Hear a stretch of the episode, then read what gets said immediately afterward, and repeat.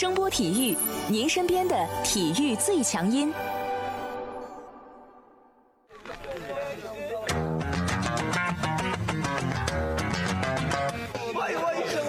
Yo, yo, it's boogie time, so come on, let's swing it, alright? 看 NBA 风云，聊 NBA 故事，这里够有趣，这里够专业，没错，这里就是大话 NBA。I be the show, make a room, shaking, shaking it down. I be the nigga with a high profile. Everybody come on, we be the shakers with a crazy style. And then shocking the world, cause we the flow, shake his speed, make us rockin' the city. 欢迎大家来继续收听我们的大话 NBA 节目，我是有才哥。大家好，我是小老弟。在节目的一开始呢，我们依旧要推出我们的抽奖活动。这一期节目，我们还是抽五名幸运的听众朋友们来获得由喜马拉雅 FM 所提供的季卡。这里再次提醒一下参与抽奖的听众啊，没事儿看一下你喜马拉雅账号上的那个私信啊，因为前面几期有听众抽中了，但是有才发了私信之后，很多人没有回啊。这里再次提醒大家一下，没事的时候瞅一眼。如果长时间大家不回我的私信的话，我就会把这个奖项留存，然后等到复赛之后搞波大的一并送出啊。张野，我以为你都准备私吞了啊。哎，这点操守还是有的啊，啊，还是更多的希望大家来参与到其中，不仅仅是来说我们的好话，或者是对节目的祝福，其实我们更多的是希望大家能够跟我们来互动，因为毕竟 NBA 的复赛马上就要开始了，上一周 NBA 已经开始进行热身赛了啊。从上一周热身赛开打的这个情况来看啊，这个热身赛真的就是热身赛啊。啊，对，打得非常的放松和随意，而且我们可以通过比赛里面看到很多球员，或者说大部分的球员啊，基本上他们的这个身体状态是非常非常需要通过这几场热身赛来进行调整，从一个比较放松的状态进入到真正的比赛状态。而且呢，像快船和魔术两个主教练非常的有行为艺术啊，提前打了招呼，这场比赛我们准备怎么打，我们要打什么战术，居然提前相互通了电话。比赛里呢，也按照双方教练的要求，球队呢都纷纷打了一些套路牌啊。总之，从上一周热身赛的整体情况来看，大部分的球队基本上都处于一个状态的调整阶段，所以呢，我们就不再详细的说这个热身赛的情况。我相信大家也都看了，如果从比赛的这个观赏价值的这个角度去分析的话，其实这个热身赛真的就没什么太大好说的啊。那么上周除了热身赛吸引我们眼球之外啊，还有一个事儿是特别特别吸引我们眼球的，就是这个 NBA 复赛开打在即，森林狼的老板格伦泰勒竟然要出售球队，而且呢，目前爆出来有兴趣购买的人是谁呢？凯文加内特，曾经的狼王。这个事情本身没什么啊，最近这几年 NBA 球队的价值随着 NBA 品牌的迅速发展是节节升高的。随着快船被鲍尔默收购，斯特林又赚得盆满钵满，NBA 球队迅速吸引了全世界富豪和投资人的浓厚兴趣。随后，火箭和篮网又都以比较不错的价钱被出售。开拓者目前的继承人此前也对外放出了要出售球队的意向。但这次的主角森林狼不太一样啊，因为出售的时机恰逢目前全球比较严峻的这个经济大环境下，而且森林狼老板格伦泰勒目前对外公布的一个大概的意向价格是低于疫情爆发前球队的评估价格。在潜在的买家中呢，森林狼的名宿著名球星凯文加内特成为了最积极、最高调的一个。最有意思的是，在今年四月份，泰勒宣布出售球队前，加内特在接受查拉尼亚的采访时公开表示，自己二十一号战袍没能在森林狼退役的主要原因，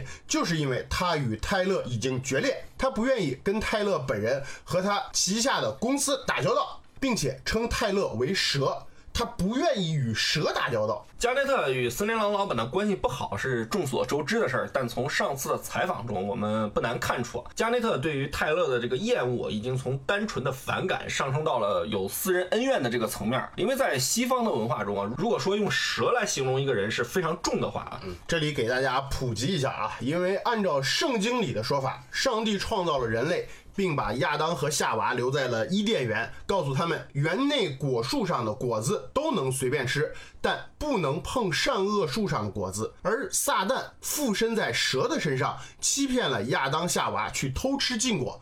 所以，蛇在圣经当中代表着欺骗和贪婪。这也就是为什么之前莱昂纳德在跟马刺较劲那年啊，很多西方的球迷都称他是蛇的原因。加内特把泰勒形容为蛇，可以看出来啊，他对于这个泰勒有多大的这个怨气。但很有意思的是，视泰勒为仇人的加内特这次。却非常主动的想购买自己效力多年的母队，而且要从自己的仇人手中购买，还恰逢这个经济的下行时期，这就让这次的事情变得有点意思了啊！加内特在中国其实是有非常好球迷基础的，现在还是森林狼球迷的朋友，我相信基本上都是加内特的铁杆。而且呢，森林狼这些年稀里糊涂的一顿骚操作，其实球队也没玩出来什么花样，搞得球迷们啊，特别是森林狼的铁杆球迷是痛心疾首。对于加内特当老板掌舵，其实我相相信啊，很多球迷是非常支持的。不过年轻一点的球迷可能不太清楚为什么这两个人有这么大的矛盾啊。这里咱们就先从两个人的恩怨史来聊起来吧。加内特大家相对了解啊，而且对于他的信息网上都有比较全面的这种介绍。咱们先从格伦泰勒来说起，这位七十九岁的亿万富翁，美国大型私人控股公司泰勒公司的创办人，也是目前的老板。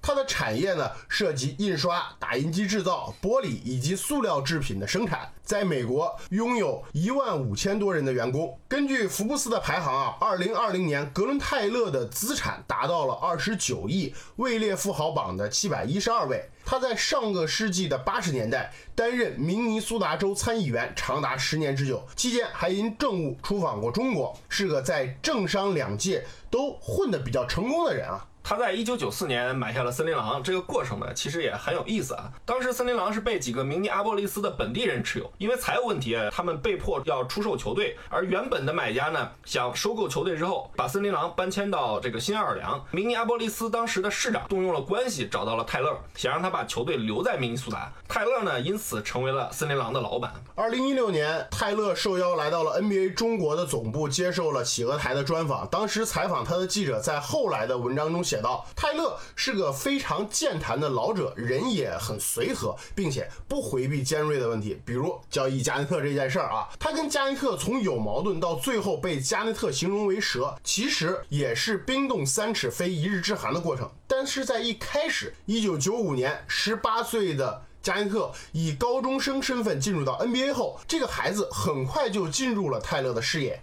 两个人经常在一起聊天。但在之后的日子里，加内特逐渐改变了对于泰勒的看法。这个东西就得从泰勒买下森林狼之后，森林狼那几年的发展来讲起啊。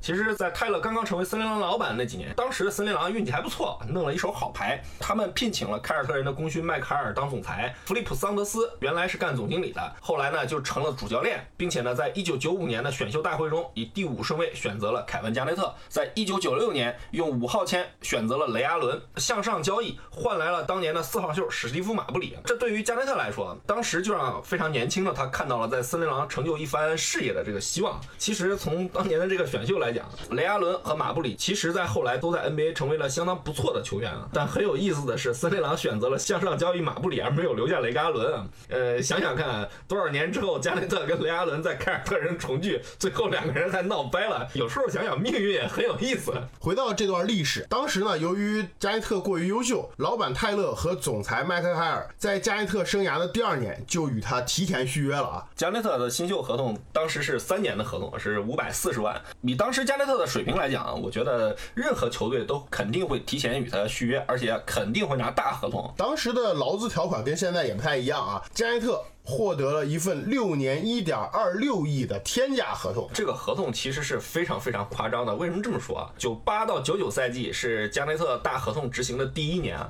他当赛季的工资是一千四百万。那个赛季的工资帽是多少呢？那个赛季的工资帽是三千万美金。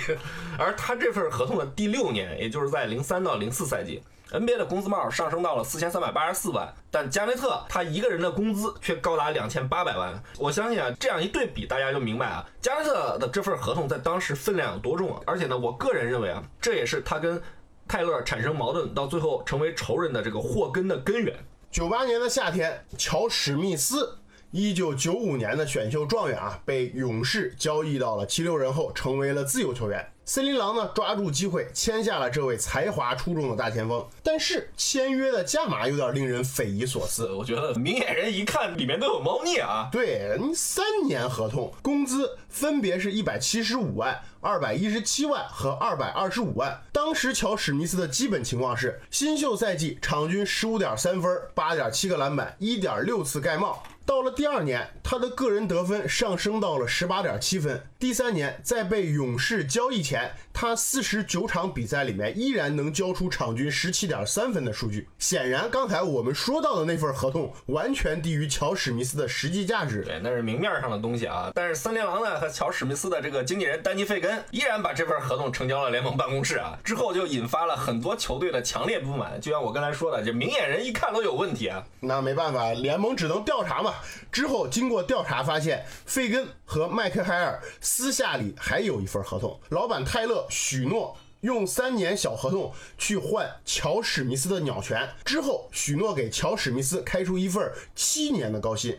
最低不低于四千万，最高在八千六百万。这就是 NBA 历史上最为著名的乔史密斯阴阳合同事件，也被现在 NBA 的这个薪资专家引为这个经典案例啊，在各种培训课程中反复强调，不准这么干啊，不准这么干啊。总之啊，事情败露之后呢，森林狼迎来了联盟的一个重罚，大家就比较熟悉这个戏码了啊。当时罚了森林狼三百五十万现金，乔史密斯被强行变成了自由人，加盟了其他球队。老板泰勒呢和森林狼的大管家麦克海尔被。禁赛一年，但最为致命的是，森林狼未来五年的首轮签被全部罚没。虽然到后来呢，部分首轮签被恢复，但依然重创了森林狼，因为加内特的这个一点二六亿的合同存在啊。连续几年，森林狼都不敢签约，或者说没有资本去交易有实力的球星。而加内特对于老板这种搞阴阳合同的这种做法呢，也是非常不满意啊。当时已经成为全明星的加内特，因为球队实力的原因啊，非常渴望得到好的队友。但在零二年发生了第二件让加内特极为不满的事情，就是在休赛期。球队没有与昌西比卢普斯续约，你说你贵的弄不来，这有一合适的你不续，为什么这么说啊？比卢普斯是一九九七年的选秀探花，被凯尔特人选中之后，在九八年的一个大交易里面被凯尔特人送到了猛龙，之后呢又被先后送到了掘金、魔术，最后才来到了明尼苏达。在森林狼的初期呢，比卢普斯其实是出现了比较大的个人数据下滑，而且呢被贴上了水货探花的这个名号啊，一直到零一到零二赛季，比卢普斯抓住首发后卫。布兰登遭遇严重膝伤的这个机会啊，成了主力，也打出来了风采。然后呢，在零二年的季后赛里面，首轮虽然说森林狼被淘汰了，但是比卢普斯交出了场均二十二分、五点七次助攻、五个篮板、一次抢断的这个数据，应该说是打出了风采。但在零二年的休赛期，森林狼并没有选择签下比卢普斯。最后呢，比卢普斯以六年三千五百万的价码加盟了活塞，而这笔签约。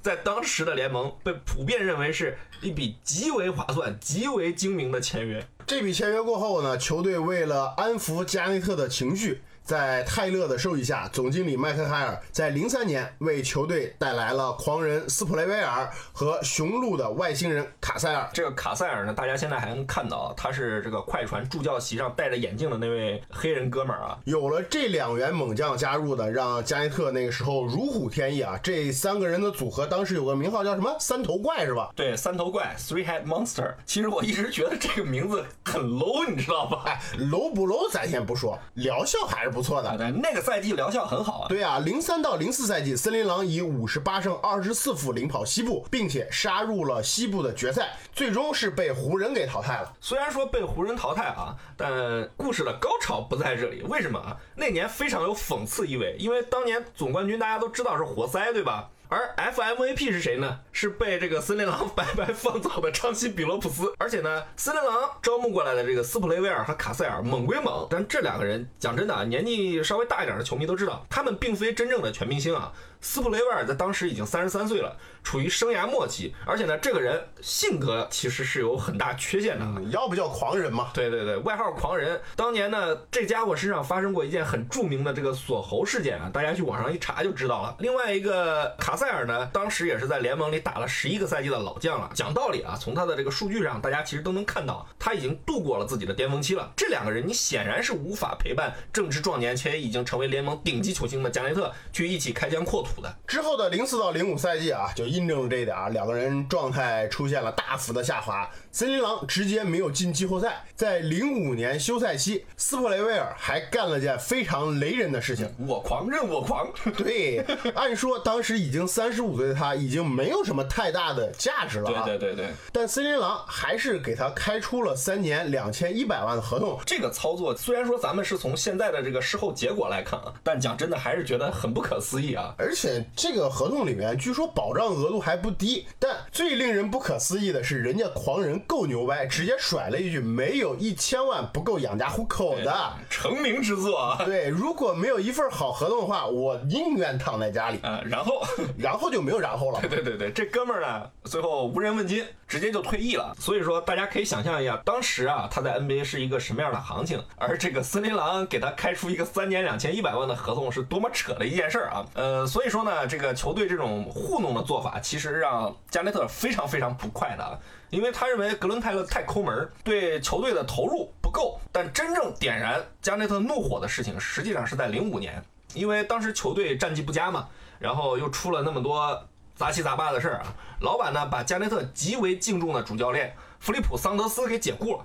这个戏码有点像基德和字母哥啊。总之就是加内特和桑德斯实际上这两个人是有极好私交的。对，而且加内特从进入联盟开始，桑德斯就从管理岗位上下来去当主教练了，算是加内特在 NBA 里的引路人。两个人精诚合作。加内特不但在他的调教下成为了顶级球星，更是在桑德斯的指教下带队杀入了零四年的西决。而球队在零五年的疲软，在加内特眼里，完全是因为球队的投入和引援的问题导致的。恩师并没有任何的过错，你凭什么炒他呀？显然，泰勒拿桑德斯给自己顶了缸，这就是其实他们两个真正产生巨大分歧和矛盾的一个根源。但在泰勒眼里，泰勒觉得我没亏待你，对不对？我给你一个年轻人这么大的合同，让你成为了亿万富翁。那么咱们接着往下看啊，之后这两年，森林狼就处在了一个烂队的状态，基本上是一个赛季倒数第一，另外一个赛季是西部倒数第三。虽然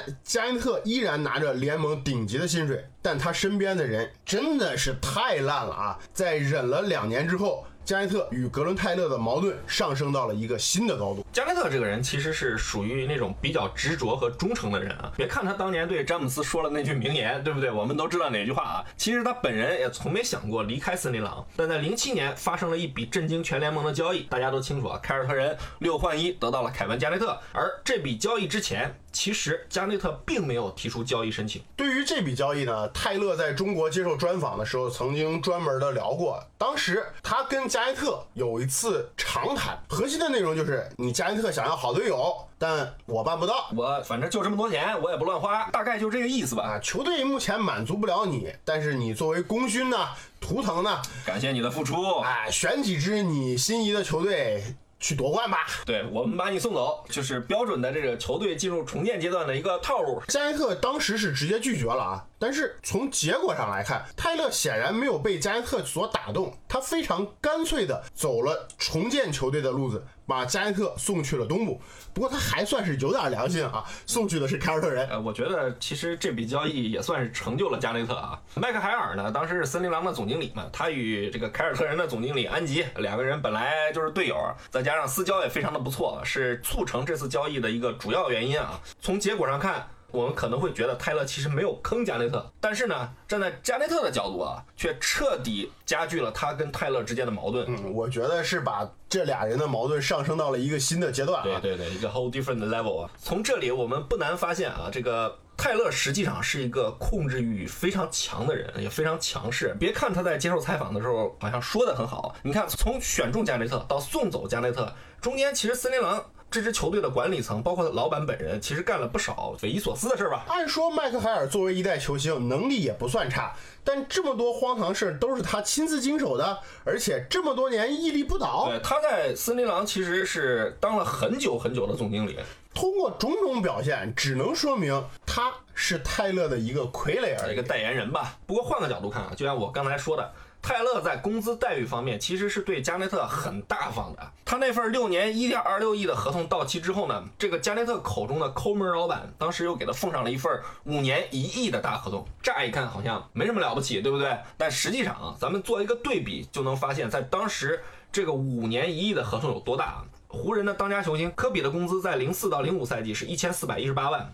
而加内特的新合同五年一亿那份合同也是在零四到零五赛季生效的，他当年的工资是一千六百万，而之后的几年呢，加内特每个赛季的工资都要高过科比大概两百到三百万左右，而他这份合同的最后一年，当时他已经被交易到波士顿了，他的工资高达两千四百万，那是在零八到零九赛季，从这个对比就可以发现啊，加内特在工资方面是完全超过科比的，所以说从钱这个方面讲，我个人觉得泰勒其实并没有亏待加内特。但他的做法可能在事后我们翻回来去看，觉得哎，这个人怎么这么强势？或者说他是个精明的老板吧。显然，在他买了球队后的一众才俊当中，他选中了最好的那个人去投入，眼光其实还是不错的，对不对？加内特呢也不负众望，成为了这支球队的象征，成为了这个小市场球队的求职保障。但不可否认的是，他确实是个非常强势的老板，眼光很好，但人太厉害了，对不对？你想想，如果当年跟加内特闹球权、闹球队地位的马布里被他相中了，把加内特给放走了，森林狼是个什么样子？真的就很不好说。所以我觉得泰勒的眼光是不错的。关于他的这个强势，甚至说独断专行啊，其实我个人是从他那次采访中。捕捉到了一些片段，因为在那次一六年他来中国接受专访的时候，他在不经意之间霸气侧漏了。因为在那次采访中啊，他谈到自己的爱好嘛，表示如果脱掉他这个商人和政客的外衣，他其实是个农夫，他喜欢在自己的菜园子里面务农、种菜养花，这是他最大的爱好。听着很有那种看破红尘、返璞归真的境界嘛，境界很高，是不是？然后呢，云淡风轻的说了这么多话之后呢，他补了一句。我的花儿可不会跟我顶嘴，真是个政客啊！最后一句看似无意，其实透露出他是一个什么样性格的人。所以我说嘛，霸气侧漏啊，这霸道总裁怎么说呢？我觉得这符合他成功商人和政客的经历吧。这种人也算是成功人士，有那么大的产业，你强势或者说控制欲强。我觉得很正常的事情。从纯商业的角度上来讲啊，这个泰勒作为一个商人、一个企业家、一个球队老板，他做事的方式方法，可能在咱们这些球迷的眼里，呃，确实有不妥，对不对？特别是在加内特球迷的眼里啊。但从本质上来讲，他的出发点，我觉得挺单纯的，就是去管理一个公司、管理一个企业。那站在他的角度，加内特是他的一个员工，即使他在加内特十八岁的时候就开始看着他长大，看着他成为 NBA 的顶级球星，但作为一个老板，作为一个 owner。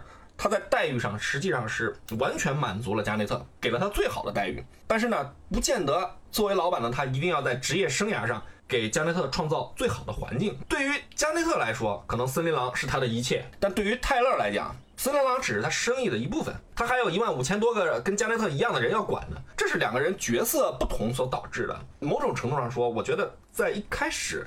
这两个非常强势的人，其实加内特也非常强势。他们一开始就站在了所谓的阶级对立面。接着说他跟加内特的恩仇录吧，高潮还没有结束啊。对呀，你前面的矛盾已经上升到新的层面上了，但我觉得还没有到私人恩怨这个地步。这只是业务上，对不对？工作上这个喜好问题啊，顶多就算是忽悠了加内特，就像安吉鸽子的小托马斯一样，性质性质没那么恶劣，是吧？对。但从加内特从东部重新回到森林狼后。泰勒干了一件在加内特眼里超越了忽悠等级的事情啊！一五年进入职业生涯末期的加内特，因为泰勒的存在，不太愿意回归森林狼。但是经过当时总经理也是恩师桑德斯的斡旋，以及泰勒开出的优厚条件，森林狼。成功签回了球队的象征。桑德斯呢是想让加内特的职业生涯有一个完美的落幕，告老还乡嘛。对，从哪里开始，从哪里结束。同时呢，加内特还能够去提携一下森林狼队中的两位少主，这个唐斯和威金斯，对吧？其实我觉得加内特也算是做到了啊。而且泰勒那个时候也想让加内特回来，因为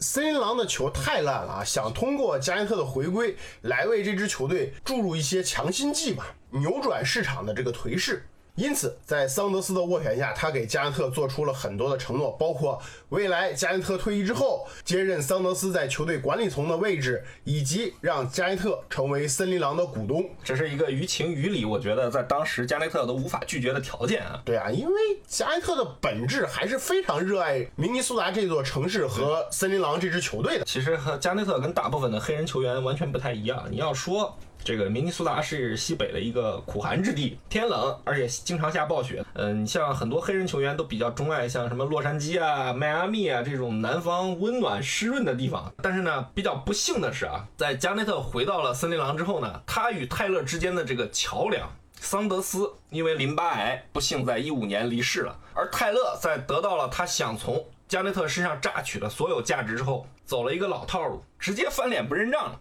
先是直接任命了希伯杜为教练加总裁，这等于直接堵死了加内特进入到管理层的路。在希伯杜倒台之后呢，格伦泰勒呢又一直邀请这个比卢普斯去来到管理层，压根儿就没有去给这个加内特留任何的这个余地啊。而且呢，加内特在退役之后呢。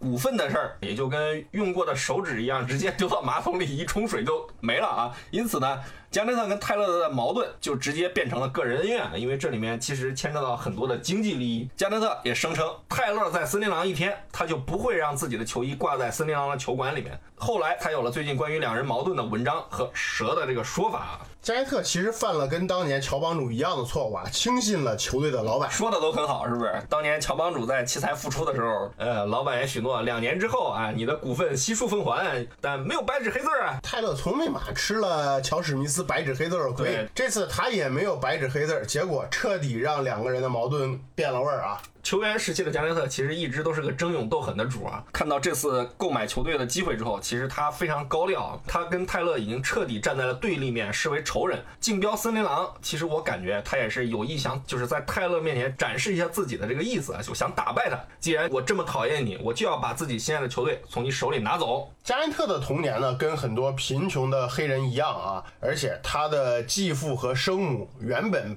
并不希望加内特去打球，在球员时代。加内特靠着工资挣了巨额的财富，职业生涯是三点四亿，再加上他的代言和广告，身价肯定是不菲啊。森林狼成就了他，这也就是为何热衷于公益事业的加内特对于明尼阿波利斯有如此深厚的感情。除此之外，加内特个人始终对于自己无法为森林狼带来冠军还是耿耿于怀的。对对对对对，特别前几年啊，这泰勒对于球队的一些决策是让加内特非常非常不满的。如果不能以球员身份为这个球队带来荣耀，那么就换一种方式。我作为球队的老板、管理者，为这支球队带来总冠军，对，也算了了心愿，是不是？但生意场这些事儿，其实感情我觉得都是虚的啊，硬实力才是道理，对不对？加内特在球场外有什么样的产业，我们也不太清楚啊。单单靠他从球场上挣的那个三点四亿的职业生涯的总薪金，我觉得想买球队也是完全不够的。说是他这个总薪金是三点四亿啊，他手上不会有这么多钱。如果想竞标，肯定要募集资金。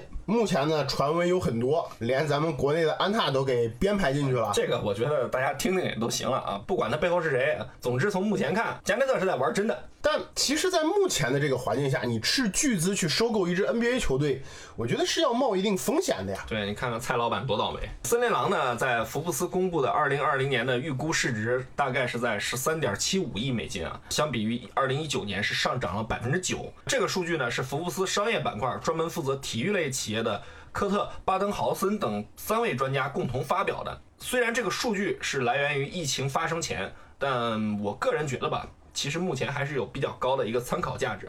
而且呢，美国那边的媒体也爆料，虽然经济形势不好，但加内特好像最少也要拿出。十二亿以上的资金才有可能竞标成功。其实可以去参考一下蔡老板和鲍尔默的例子吧。无论最后森林狼的成交价是多少，你购买一支球队之后，后续的支出和开销也是很大的负担。比如接盘的人还要去处理球队的债务，买了之后，甭管是做做样子还是真心想干事儿，都要烧烧钱给自己提提人气儿。对对对，你可以预见的是啊，加内特将来面对的局面，并不是简简单单的把这支球队买下来而已。他买球队肯定是想实现他在球员时期未尽的事业嘛。那当老板的压力是很大的啊。况且这次参与竞标的买家不光他一个呀，目前其他的人或者财团其实是躲在暗处的，只有他一个露头。从募集资金的角度来讲，我觉得。可能这是个好事儿，毕竟他狼王的这个名号够响。但究竟他在众多的竞标者中是个什么样的实力，我觉得就不好说了。而且呢，可能他也比较容易被别人当成明灯吧。况且，对于加内特在商业领域的能力啊，管理企业的能力，其实对于森林狼的球迷啊，都是一个很大的问号。NBA 的球星退役之后当老板，乔帮主算是最早吃螃蟹了吧？但讲真的啊，大家看看，帮主也是摸爬滚打，在奇才吃了不少暗亏之后，被坑的不明不白的。对啊，你最后才在黄蜂算是站住了脚，当上了真老板啊。不过他在黄蜂这些年的骚操作，也成为了球迷们的谈资。掌权期间，垃圾合同也是满天飞啊。选秀眼光更是跟他的球技啊相差甚远，黄蜂自始至终就没能摆脱鱼腩的局面。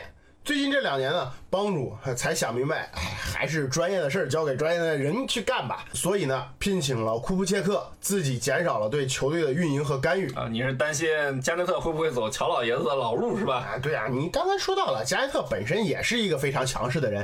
先不说他能不能竞标成功，他会不会是个好的管理者，其实也是个很大的问号哎，。这个东西我觉得咱们现在没必要去讨论啊，因为球队还没买下来呢，对不对？呃，他只是众多竞标者中的一一个啊。如果他能在这次竞标中胜出，其实我们不妨可以看看啊，他会以一个什么样的价位从泰勒手中拿到球队。你要知道，他面对的泰勒是一个从商比他打球还多了好几十年的老江湖，双方在商场上的战斗力其实是完全不成正比的。况且加内特对他还有私仇，那在这次对垒中，那会不会意气用事呢？会不会感性战胜了理性呢？其实都是对他商业能力的一个直接的考验啊。格伦泰勒其实这位老先生想卖球队不是一天两天的事儿啊，一直迟迟不动手。我相信作为一个成功的商人，他有他自己的理由和原因。做生意哪有做亏本生意的啊？但碰巧赶上这这么一个倒霉的节骨眼儿，疫情来了啊。那按照现在的环境，作为一个企业家、一个商人，那他对未来的这个不确定性感到担忧的时候，